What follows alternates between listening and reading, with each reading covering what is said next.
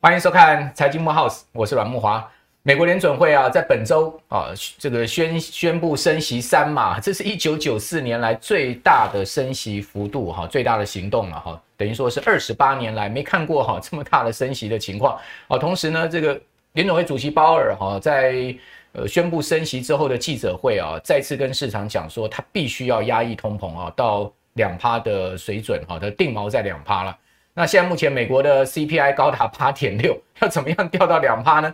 那恐怕后面还要再加速升息啊，或者说加大升息的力道啊。所以下一次的会议七月啊，这个大概就两码到三码也是跑不掉啊。如果呢再升三码，就是连续两次啊，美国联准会的议息会议啊，哦升三码哈，这可以讲说是非常罕见的记录了。可见现在目前的通货膨胀的形势有多么的严峻了哈。那在此同时哦，我们可以看到中央银行也跟着联准会后面升息了哈。不过呢。这个升息的幅度哈，呃，人家三码哈，我们是半码哈，这是差距非常大。各位可以看到，央行也宣布哈，这个持续收紧货币了哈。那因为台湾的状况不一样哦，第一个，台湾的消费者物价指数 CPI 大概在三点四左右哈，不像美国在八趴以上哦，所以相对通货膨胀的情况没有那么严重。哦，第二个呢，油电现在目前动涨哈，那是由国营会哦、经济部哈、中油、台电在吸收哈这个价差，所以说在此一情况之下。央行可能考虑到整个 GDP 的增长哈，所以呢，在升息的这个幅度上哈，没有跟上美国的节奏。不过后面呢，这有可能会引发台币持续的贬值哦。那如果台币持续贬值的话，那当然这个外资的卖超应该就不会手软哈。所以台股呢，后面恐怕啊还有一番震荡的行情了哈。那这一次市场的弱势形态哈，从今年以来哈，大盘呢是频频啊是往下掉了哈，从一万八千六百点。哦，跌到五月的低点一万五千六百点，那本周呢再测试了这个一万五千六七百点的相对低点，能打出第二只脚吗？还是直接破底往下走呢？这恐怕下个礼拜哈就会见真章了。哦，所以今年投资人真的是非常难为哈，这个动辄就是被这个盘势扒来扒去。那事实上大家也不要觉得说哈，只有我被扒哦，这个被扒的人呢，还有这个全世界的大富豪大咖哈。各位看到这个数据显示，这些大咖的资金蒸发的也非常厉害哦。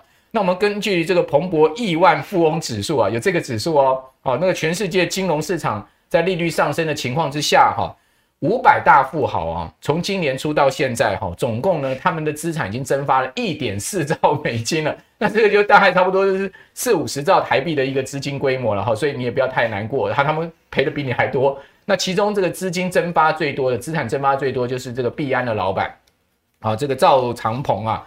他居然损失了超过这个八百五十亿美金的这个身价了哈。那其次呢，就是全世界首富这个伊隆马斯克啊，他损失也达到三七百三十亿美金哦。所以他们两个人可以讲说，是这个亿万富豪里面损失最大的哈。哦，所以呢，在这样的情况之下呢，大家都赔钱。哦，这个赔钱确实是难操作。难操作的情况之下呢，我们还是要找这个市场的机会哈，以及呢。呃，未来的趋势跟方向，所以我们今天节目啊，再次请到大家喜欢的这个股市赢者哦，从总经面哦，从各经面哦，然后来帮大家做一次完整的掌掌这个这个下半年的这个这个脉动的一个掌握。好，赢者你好。嗯，主持人你好，呃，各位观众大家好，我是赢者。好，赢者，我想这个你在法人圈操盘，乃至于到现在自己操盘哦，嗯、大概也很少看到今年这样子在双杀的局面，而且是美股频频破底了哈。这等一下请教你这个全面的看法。好，在在此之前呢，我们可以看到哈，哦，哦其实这个避险基金最近狂抛股票，恐怕也是大盘哦美股持续破底的一个主要原因哦。本周各位看到美国四大指数又是惨跌哈，那同时呢？呃，很不幸的，标准普尔五百指数继纳斯达克指数跟费半指数之后，也跌入熊市了。哦，那道琼指数呢？呃，离跌掉二十趴的这个熊市的距离啊，也仅差一步之遥，恐怕道琼也要跟上哈。那最主要其实其中一个原因就是避险基金在卖。哦，那根据这个高盛的 Prime Bro 呃这个 Brokerage 的数据显示哈。那这个美呃这个礼拜一美股大跌哈，这个标准普尔五百指数在当天跌入熊市啊。哦，避险基金是连续七天卖超美股啊，那结果呢是卖超的金额是史上未见哦，也就是说，零八年次贷风暴、二零二零年三月的疫情都没有让避险基金这么惊恐哈，这样子的大幅卖超，可见这次的形势真的是不一样哈。那隐者在这样的状况下，法人也卖超，大户也赔钱，散户当然就跟着躺平。对，那下半年还有乐观的条件吗？嗯，我觉得就是说，在这礼拜费的呃他的升息决策里面。会觉得下半年我们可能要更谨慎，也就是说，它的这个一次升三码以外，然后在明年的展望，他想要把通膨压到二点六趴，可是现在是八点六，也剩下半年的时间，要把从八点六到二点六就要少了六趴，所以我认为下半年 Fed 就会非常的积极盯这个通膨有没有低于预期，是，所以它是非常重要一个指标。如果一低于预期，我觉得整体的环境可能大家就会开始庆祝了，嗯，对，所以下半年是。未来能不能乐观的一个重要条件，但是我觉得最、嗯、最晚可能就是到明年初，应该就是，呃，像我们刚才聊的时候，就是比较像是遍地黄金啊。嗯。现在就是黄金都被土盖上，但是我们不敢去翻，因为发现翻了有可能又是土。但是明年可能当呃尘埃落定，通膨也降到二点六八，经济又可以持续成长，我认为它又是一个比较好的选股时机。那现在的话，我觉得就是资金控管，然后严选比较好的股票为主，然后。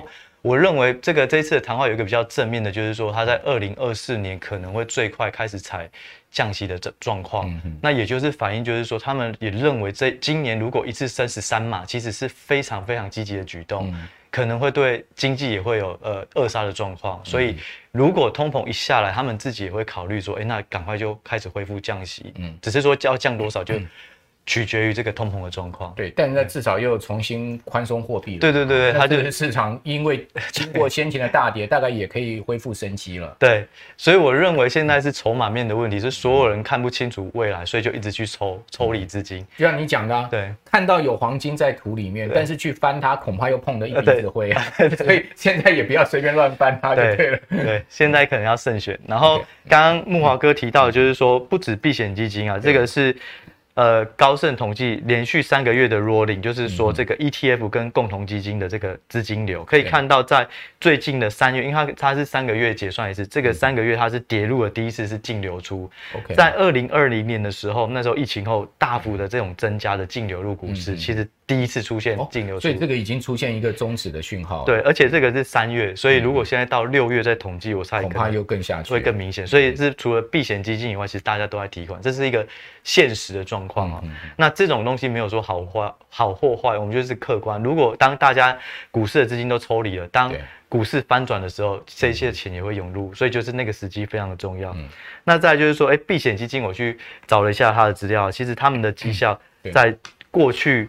一年以来也没有特别好，从去年的二月到今年的五月，其实他们的平均的报酬率是负二十六趴。哇，对，是惨跌啊。对，那 S&P 至少还有撑住这两趴。对，所以如果以这个角度来讲，避险基金做做的事情可能会跟我们比较不一样，因为避险基金它是有做多也会放空，它是锁住固定报酬，可能一年赚六到八趴。嗯，对，所以我觉得就是可以参考，可是避险基金的决策不一定代表是。这件事情是对的，只是说现实状况，每个人都在提款。嗯，对。那再来就是说，我觉得我自己在反思啊，就是说最近其实我认为通膨不是每一个国家都一致面临的问题。对，我们可以看到就是说，以美国来讲的话，它要升息三嘛，嗯，那台湾只有升息半嘛。可是以日本来讲的话，它还是要维持这个零趴利率。那中国的话，甚至是一直在降息，这次是维持三点三点七趴，所以对不变。所以每个人的。呃，每个国家其实还是端取决于它的国情的状况，所以我认为大家会过度的去注意美国的这个利率的状况，但是随着每个国家通膨压抑的程度不一样，我认为每个国家开始打底的时间可能也会有差异，所以要非常关注每个国家的状况，不要觉得以美国为主，美国破底破底，然后通膨开始升就代表越来越坏，还是要拆分到。你所投资的那个国家为主，对。不过台股看起来也是相对美股比较强一点了哈。对对对。毕竟美股都已经跌到躺平了哈。这个台股今年从高点到五月的低点，大概也是不到，还不到这个熊市的。对，还不到。它差不多跌掉十六趴嘛。对。但是我觉得有可能是因为去年美股涨太多了，然后台股涨的也有限。对对。然后这个是就是刚整理的，就是说中国是最上面，其实中国是一一路以来都一直降息。那呃，只有美国是。呃，最近升息的非常猛，可是大家会说，哎、欸，为什么台湾只有升息半码，美国都升息三码了？其实我们可以看到，是因为美国在去年的时候，它也是从二点二趴直接降到几乎零趴。对，那台湾那时候也没有降那么多，所以我们是波动比较小，所以不代表说这一次升息半码代表它是比较轻微，是因为我们整个利率决策是比较平缓的，所以其实。从这个图可以看到，是美国一个国家自己呃做的太积极，那现在又非常积极的上来，这个基本上就是相对比较积极的问题。对对对，只是态度的取决的这种嗯这种这种差异。对，那。为什么每个国家可能不是一致面临通膨哦？从这个图可以看到，就是说从二零零八年来讲，那时候美国也是到现在水准超超过八趴。那日本、台湾跟这个中国，其实那时候也都非常的高，高都有六趴左右。可是其实拉到这个时间点，其实只有美国一个人是在八趴以上，其实其他国家还是控制在三趴。所以我认为未来的股市打底可能就会跟这每个国家控制通膨，跟它货币政策会有比较大的关系。只是台湾的供应链跟美国比较相关性很高。所以还是会受到一些牵连。那可以从这个各大央行的态度来看哦，上面的话是成熟市场，下面的话是新兴市场。可以看到，成熟市场在下半年大家基本上都是要缩表，对，为呃除了日本以外持续购债，对对。所以就以成熟国家来讲，其实态度是有一些差异。那如果是看新兴国家来讲，几乎都没有缩表或是购债的状况。所以每个国家对于这种通膨的状况所采取的政策，其实还是有差异的。嗯嗯。好，那。接下来就是说，那股市会不会分化？对，这是非常有可能啊，因为全球股市也不会同时落底、同时见顶啊。对对，没错，大概都是渐次的嘛。对对对，那以 S&P 来讲的话，是持续破底。台股本来没有破底啊，但是今天期货也破底了。好，但是它今天礼拜五录影的早上啊，对，今天礼拜五录影它。直接本周啦，本周其实期货就已经是逆价差，逆价差四百点。对，我想这个也太非常的悲观。它也是有一个七月除权息蒸发啊，对对对对，这个空间。对，刚好是这个除最多的时候，我看到逆价差六六百六百多六百多点哦。对，你扣掉那个四百多点的一个指数除权息的影响哈，大概也逆价差一百五十点以上。对，所以就是说，其实台股也是有破底，只是说它破底没有像 S M P 五百这么积极。那像木华哥说，其实台股。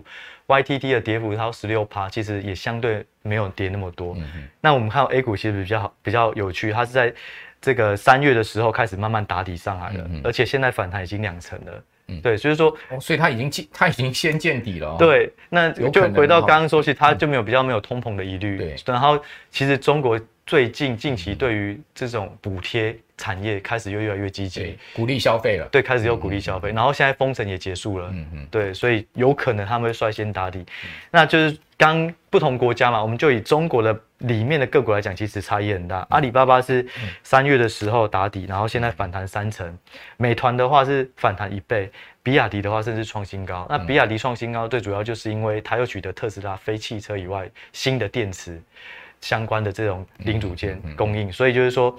Even 是中国，它的气氛都可以，好股票都可以涨这么多，嗯、所以就是说，可能股市或是股票会在下半年开始逐步的分化。嗯，对，我认为这个可能大家要留意。OK，嗯，好，所以刚赢者从整个全世界总经面上面哈，最、嗯、最重要就是这个利率跟通膨之间的关系哈。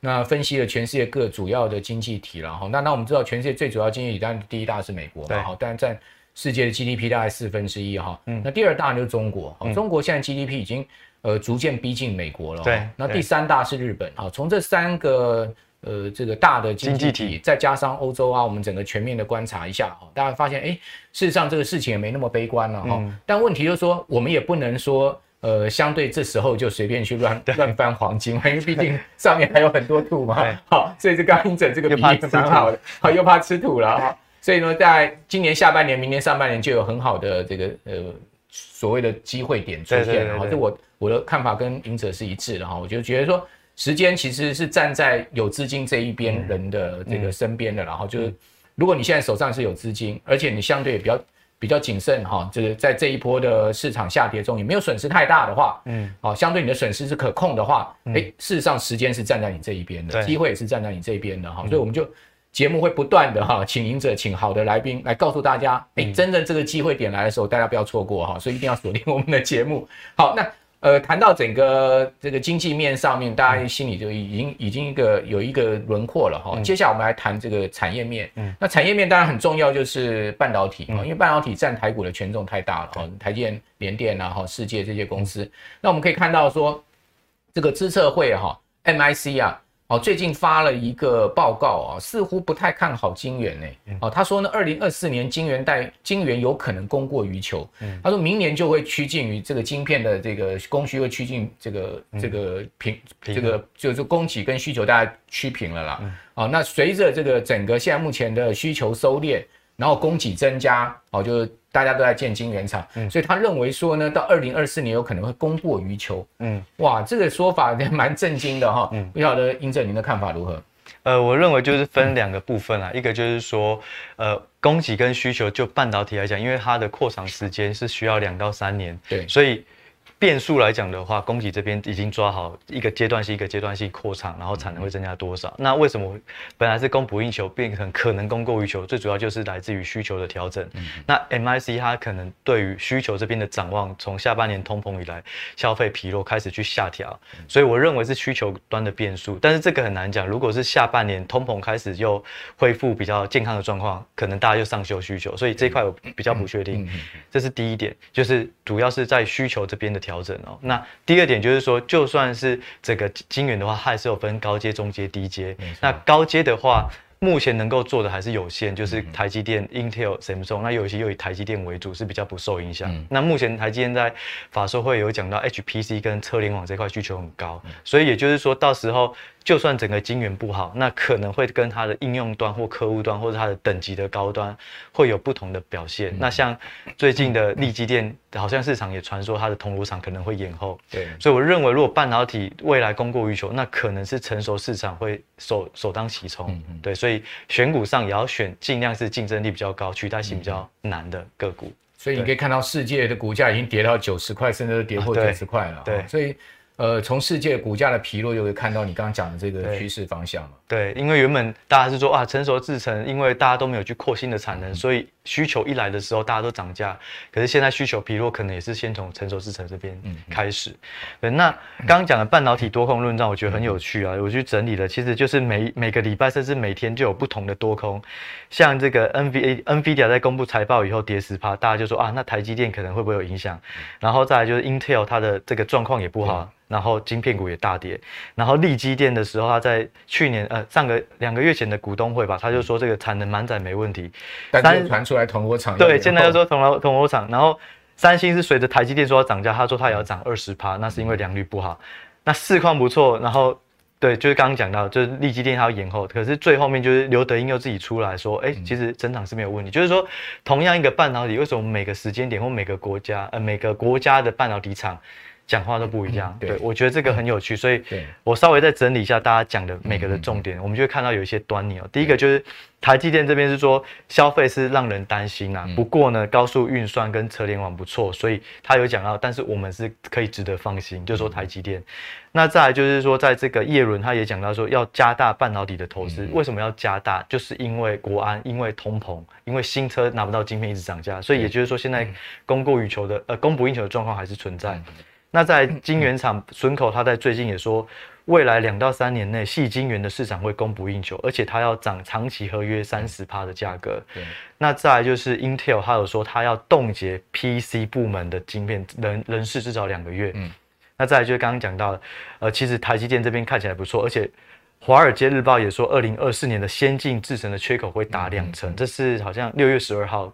上呃这个礼拜提到，而且台积电也向客户说明后年的产能可能会无法有效提升，因为新设备延后了。嗯，然后再就是四纳米的部分啊，三三星它也是有一点技术延后，所以台积电有可能有新的订单。所以就是每一个厂商它的营运状况会因为这个现况会有所有所差异啦。那最后就是说市场传闻这个台积电在。新客呃客户要加新的量的话，他要加价一成，这个也是市场传言。然后也要求这个交交交货交款期间对要缩短。对，所以就是说为什么会有不同的状况？我整理一下，就是刚刚讲到，其实同样是半导体，它有高阶、低阶，也有不同应用。我们就以 Intel 不如预期跟台积电优于预期来讲，其实 Intel 它的营收有超过。呃，一半都是来自于 NBPC，那这个就是消费弱势的地方。没错，所以它三大业务里面，其实 NBPC 是负十三趴，嗯嗯，成长率。那伺服器跟网通都是超超过两成，对。所以你跟台积电一对，其实台积电的高速运算也是超过两成。那台积电的最大的营收刚好就是高速运算，那第二大的营收是手机，可是它都专攻高阶手机，苹果的部分，对，所以它不是中国的品牌的为主，嗯、所以它还至少还有成长，嗯、所以营收组合我觉得会是下半年很重要，就是看起来大大盘不好或是大趋势不好，可是里面一定会有相对是比较好的，嗯，所以如果大家都错杀，也许就会挑比较错杀的。基本面好的那个就做优先挑选，所以这答案就呼之欲出了嘛。对，哦，就是下半年、明年上半年可以注 密切注意台积电嘛。对，对，看起来我觉得好像没有太大问题。对，那这个故事的话是到手机也是一样哦，嗯、就是说有一个呃，反正就是明星分析师，他看到说中国的手机需求下下呃不佳，所以他认为高通跟联发科下半年也会旺季不旺。对，结果同一天呢，联发科就说手机。手机的晶片其实已经不好，可是没有在恶化，而且认为它全年能够成长两成，这个是不变。好，那另外故事是，那小米也说，哎，晶片下半年会供过于求，可是同一天高通却表示高阶晶片完全没有问题。所以整个观察来讲，就是说高阶应用其实是影响有限。现在讲比较不好的都是消费或是比较中低阶的，所以就是消费疲弱还是有分不同的层次的影响。对，这个通膨。对于所有的人的冲击跟影响层面也不一样。对，哦，这个通膨其实对中低所得者的影响是更大。哦，你想想看，呃，中低所得者他可能要很久很久这个凑了钱啊，存了钱才能去买一只苹果手机嘛。哦，但是现在目前这个生活都过不太下去了，他恐怕也没心情去买这个苹果手机。但是，呃。资团资高资产的阶阶层哦，他虽然说通膨对他也多少会有点影响，嗯、但是他还是可以买得起高阶手机的。对，哦，所以我觉得这个说法是蛮符合逻辑的。嗯，哦，也就是说高阶的部分应该没有太大影响，就是说联发科大部分它其实是高阶的五 G 的部分哈，对但是呢，可能这个中低阶手机的影响就非常的大了。对。哦，那所以在这样的状况之下，我们其实，在投资上，我们也要去把它做一些这个切分，嗯、对不对？对，就像刚刚讲的高通，他是说他高阶这里完全没有影响，然后联发科说它没有在恶化，一个是说高阶很好，一个说没有恶化，所以就会有点差异。嗯、那小米这边是说供过于求，所以就是说未来的挑选就是以高阶，然后以这种非消费、以高速运算这种长中长期都还有增长动力为主的。会比较对，其实我有观察到刚才银哲所讲的这个台积电跟联发科这两档股票了哈，你可以看到联发科哈，它的这个本波段低点在四月底的时候，当时大概是七百九十七块，嗯，差不多破八百，盘中破八百，然后这个最低到七百九十七块就上来了哈。那到今天呢，到我们录影的周五上午哈，虽然大盘都已经快破底啊，但联发科的股价仍然是没有破底哦。对，哦，仍然还在八块八百块之上哦。嗯。可是你可以看到台积电已经破底了。嗯。哦，台积电呃，这个最低点今年前波的低点最低是五百零五。对。哦，但是呢，呃，这个在我们 周五录影的早上，台积电已经跌到了五百零一了。好，所以它已经破底。哎，台积电是率先破底哈，这个。应该讲率先联发科破底，它不是所有股票里面最先破底的，它其实还蛮有撑的了哈。嗯，所以在这样的状况之下，你会发现，哎，其实联发科没有那么差，嗯，哦，没有像市场讲的这么弱，嗯，哦，那台积电呢，呃，讲实在的，再继续破五百再跌下去，其实我觉得越跌它其实价值买点是越浮现了。而且我觉得台积电有一个。比较有趣就是它会受到 ADR 的影响，对，它本来是溢价，现在 ADR 已经变折价，ADR 已经跌到八十四块美金了。对，那它现在是相对台股是便宜的，没错。所以就是说台积电如果外资要抽离资金，那可能台积电还是首当其冲，所以它在筹码上。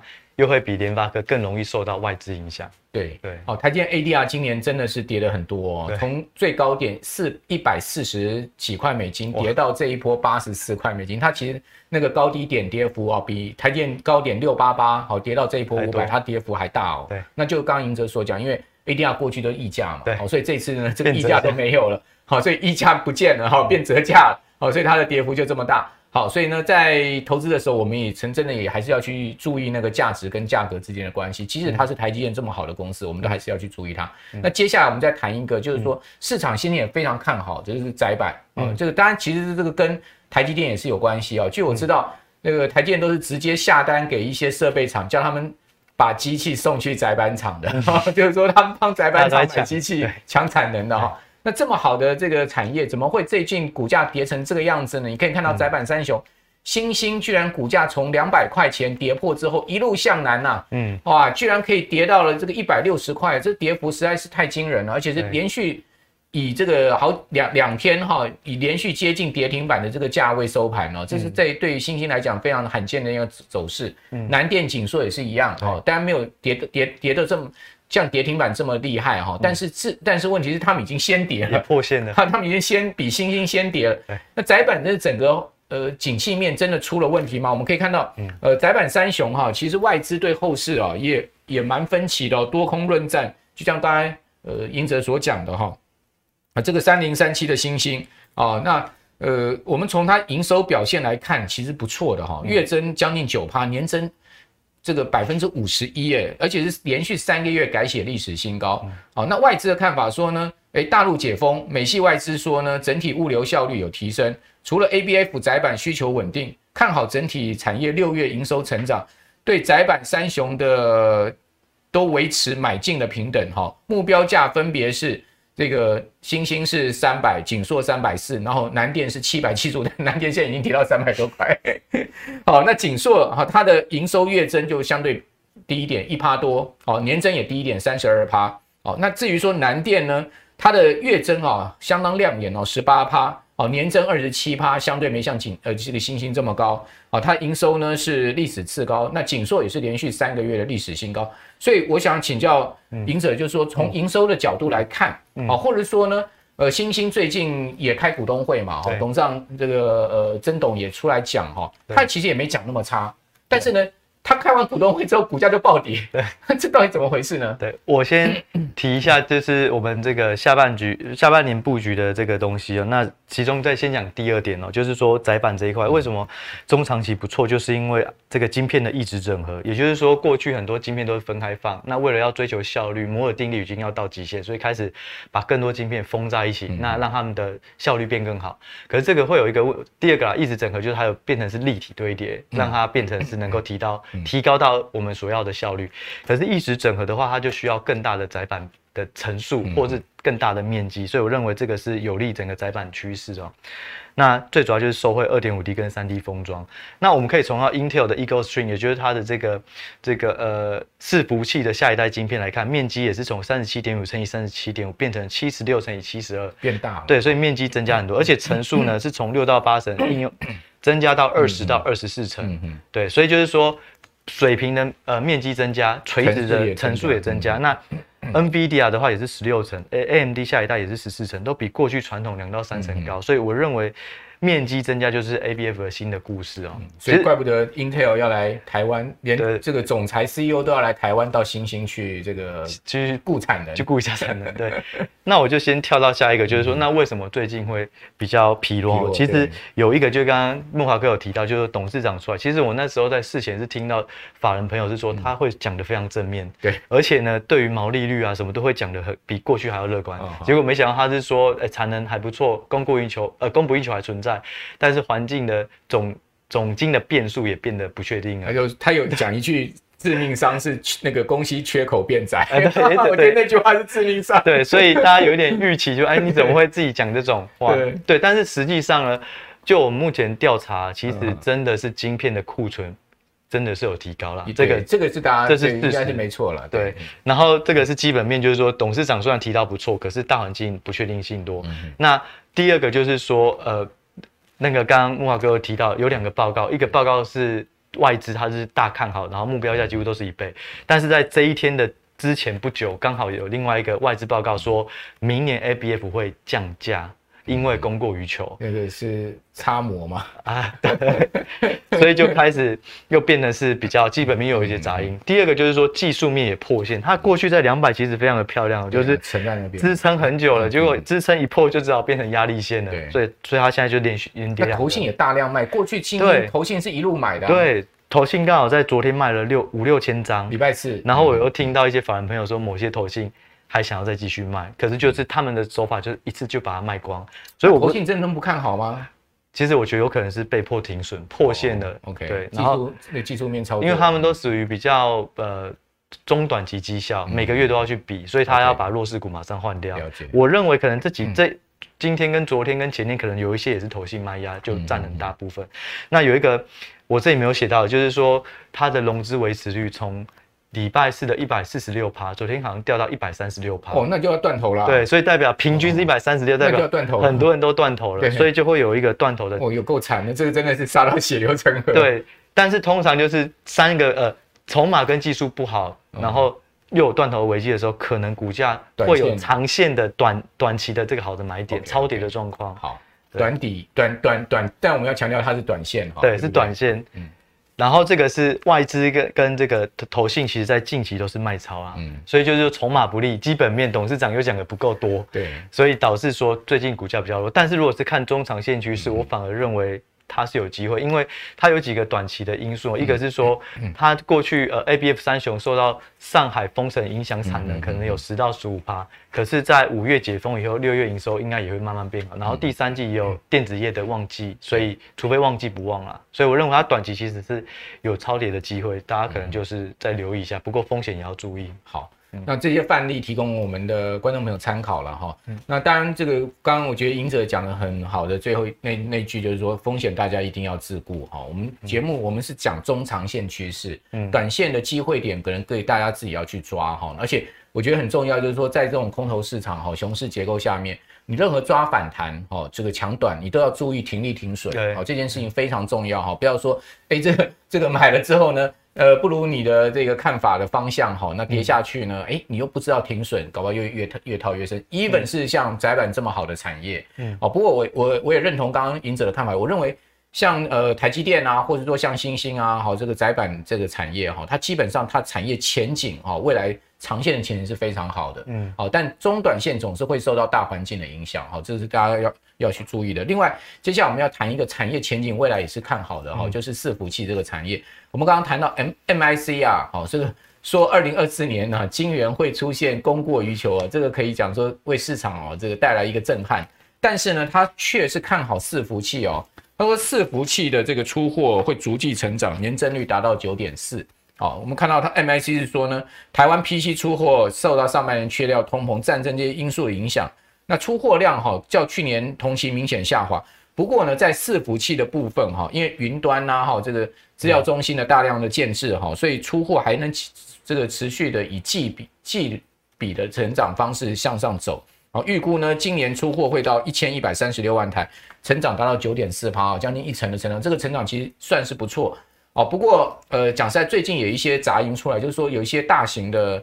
呃，这个云端的公司哈，他们在资料中心的建置上似乎有在资本支出要放缓的情况，所以你可以看到像是微影啊哈，一些伺服器相关的概念股最近跌的也是很重哈。那这个多空的看法，那个赢者你怎么去分辨它呢？好，那我先提一下，就是说，在刚刚慕华哥讲的国外大厂，就是国外大厂这些云端，我们去看了一下，大致上如果是龙头厂啊，不管是谷歌或是 Facebook 或是 Amazon，其实对于伺服器的投资看起来都没有减弱的状况。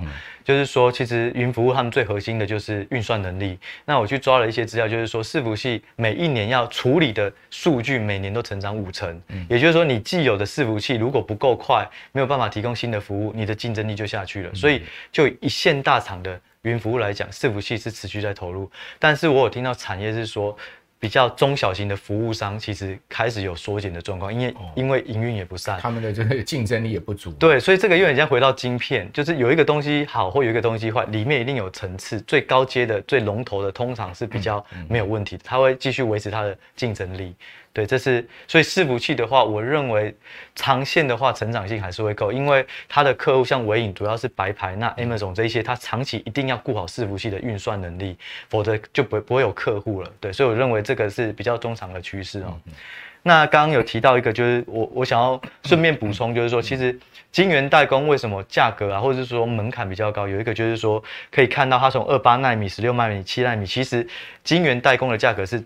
攀升是指数型的，从七纳米一个 wafer 九千三到三纳米变三万，但是在这个状况中哦，这种高阶的主要都是给伺服器，但是伺服器现在就以这个预估来讲的话，其实在未来到二零二七年，其实平均成长都还是抓到七趴上下，所以就是说有可能 今年本来大家抓是二十三趴，现在下修到六七趴，明年可能变五六趴，可是后年可能又变十几趴，也就是说。它是一个长期投资的一个过程，因为云服务的厂商一定要用更好的晶片或伺服器，所以它会维持在七八。那伺服器下半年有一个比较好的东西，就是说，ARM 还有 NVIDIA、Intel 跟 AMD 都在下半年越来越多的新一代的这个产品都要出现了，嗯、所以我认为会有一个一个新的需求。OK，对，好，那呃额外来讲一下，就是说在伺服器啊，我觉得大家可以可以想一下，就是说伺服器有相关的一些呃题材哦，就是说。延伸到散热，因为呢，我们抓到就是说，高速运算如果是一个趋势，运算力越来越快是一个趋势，那散热的需求就会变大。那可以看到就是说，以这个 data center 它的成本分析，其实跟电力相关，或是电力分配或冷却，就占了三成的这个成本。嗯，所以如果伺服器要越来越好，散热这一块也要注意。所以这也是我认为在下半年或明年之后有一个散热越好的话，电费可以省一点。对，嗯，电费就省一点了。那散热第二个就是说，在今年下半年到明年开始会有越来越多是液冷，就是把伺服器透过液体的方式把热排掉。过去都是气冷，那现在变液冷。那液冷的话，在二零三零年每年会成有十七趴的成长，因为现在机器非常的低，而且这块都是以伺服器为主，所以我觉得伺服器也可以衍生出不同的商机哦。好，那。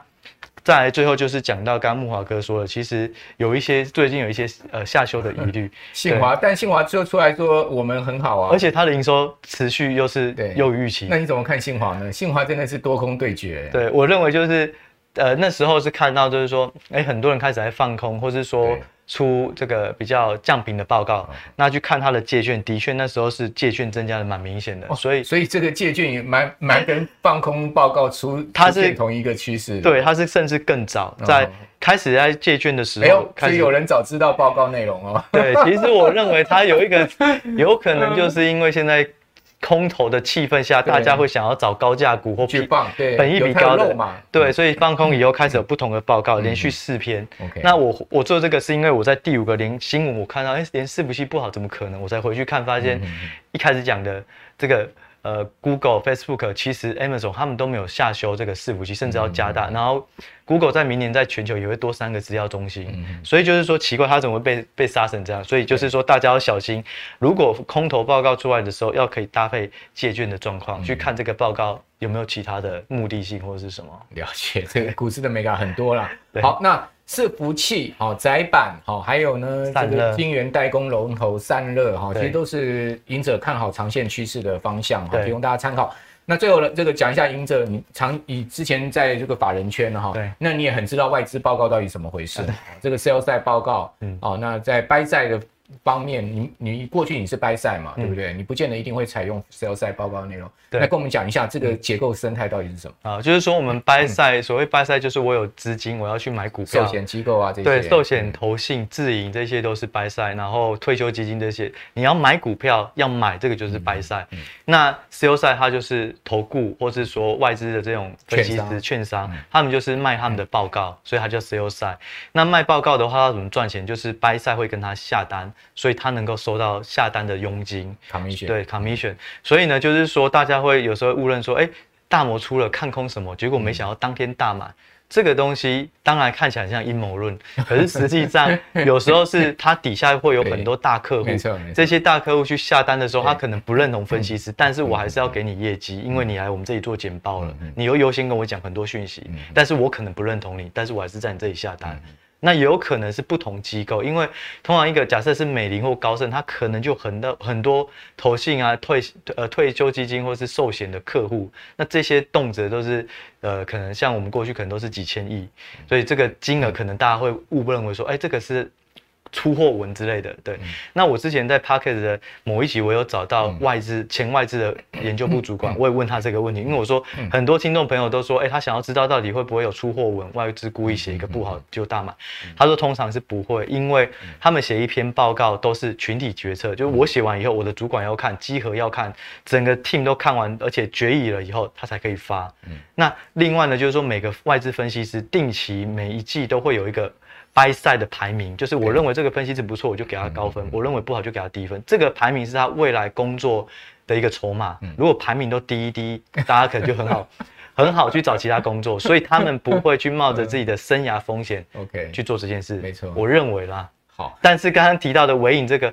有可能是有些人先知道外资的动向，所以有可能是外围的人。这个鸡蛋再密也有缝嘛，啊，对不对？哈，就是说在外资圈里面也没嘎很多。不过刚刚赢者讲也没错哈，就是说整个外资系的生态，他们也是蛮严谨的啦，非常严谨。但是这个呃，它其实有很多 legal 啊，对对对对，说。